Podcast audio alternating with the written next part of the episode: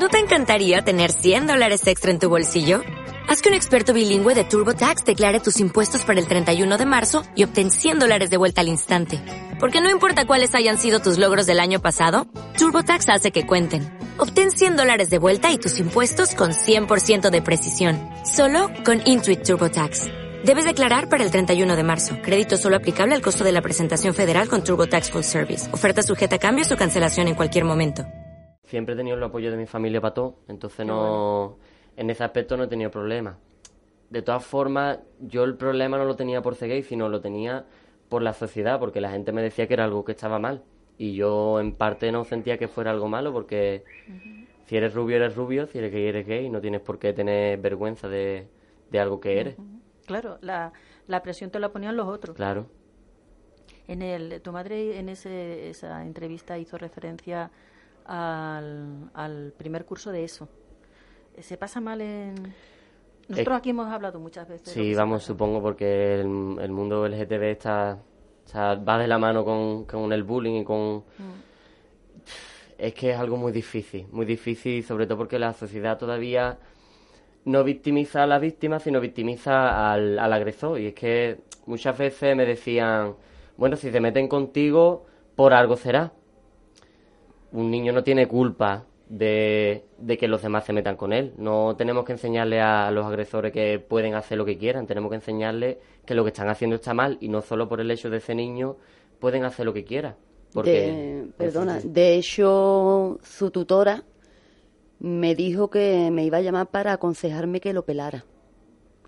Porque los niños, sí, porque él tiene el pelo muy rizado como yo, y entonces pues los niños se metían con él por el pelo.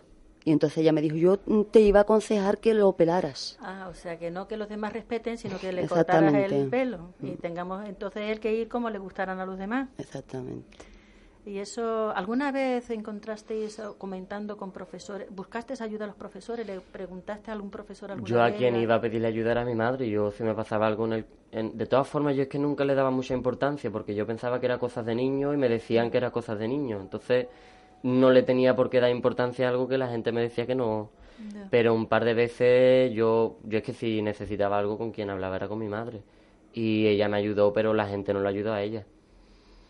Es duro. Es que la gente lo pasa mal y la gente mira para otro lado. ¿A quién le pides ayuda? ¿Y quién te la da? Es difícil. Es que sobre todo es muy difícil por la edad. Y mm, por cómo estamos criados y la cultura que, no, que nos están dando porque yo la primera vez que se lavó en la clase, él estaba en cuarto de primaria. La primera vez, la primera vez que yo dije, le dije a su tutora que por favor, que por qué no hablaba de sexualidad. Porque él me preguntaba que qué era mariquita. Mamá, mariquita, ¿qué es? Entonces la señorita me dijo que yo era muy chico, que, que no se podía afrontar todavía. Eh, eh. Es que un momento que te, que te interrumpa, que le dicen a los, o sea, los padres piden este tipo de cosas a los profesores y los profesores tienen reparo y muchos padres dicen no, de la homosexualidad no se le puede hablar a los niños que son muy chicos, pero sí le enseñan que a un maricón hay que insultarle. A los niños desde muy chiquititos les enseñan que a las mujeres hay que maltratarlas, que a los, a los niños que hay que insultarlos, que les enseñan a odiar desde muy chiquititos y no les enseñan que tienen que amar a las personas. Y si no, o sea, si la gente no sabe, no comprende. Y cuando la gente no entiende algo, lo primero que tiende a hacer es insultarlo, porque como es diferente... La diferencia causa miedo. Pues sí, sí. Desde lo, Inma, me has dicho que ya en cuarto, que eso quiere decir que tendría el nueve años más o menos, ¿no? Y luego el tiempo de lo que fuese la ESO, el primer ciclo, el segundo ciclo. La, mm, ya, primero de la ESO fue catastrófico. ¿A qué te refieres con catastrófico? Pues porque ya los mm, eran más insultos, eran toquecitos en la cabeza y bueno, su, su tutora, eh, la mujer lo hizo lo mejor que pudo desde su sabiduría, pero claro, por protegerlo. Pero yo me alegré muchísimo en, el momento en que, él me dijo que, que, quería hablar conmigo y me lo contó y todo yo llamé a Gonzaga y a Ricardo, por favor. Tu gay de cabecera. Por favor, porque no tenía ni idea de... Además era muy chico todavía, ¿no? Y yo creo que eso fue lo que, lo que ya dijo Elea, ya está, yo ya descanso, porque ya está ahí mi madre conmigo. Y mi padre, porque su padre, mi, mis padres, que incluso son mayores y tienen otra forma de ver las cosas y todo, pero siempre lo han apoyado. Este ahí. Mira, Carmen, yo te digo que desde que él tenía dos años, yo empecé a sospechar. Pero él no se enteró hasta diez años después. no, pero yo empecé a sospechar. Estas cosas son. Es que el gay es el último que se entera. No, no solo por, por lo que a él le gustaba, mm, con lo que le gustaba jugar, sino era porque era. mm, no le gustaban las peleas, eh, le gustaban las cosas. No era ni por lo que le gustaba ni por lo que no le gustaba, Era- era por como él era. Un niño en condiciones. Y una preguntita, Dani. Eh, di- dijiste que primero de eso fue lo peor, cuando lo ha dicho tu madre. Y segundo, ¿qué tal? Segundo mejor porque ya había salido del armario y ya la gente no, no tenía de qué insultarme o qué decirme porque si ya había salido yo del armario, a ver, en parte no salí del tirón, no se lo dije a todo el mundo, pero yo ya lo llevaba como algo más natural. Yo ya sentía que no lo tenía que decir porque la gente que tenía que saberlo ya lo sabía.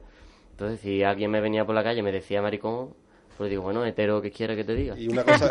¿Qué quieres que te diga?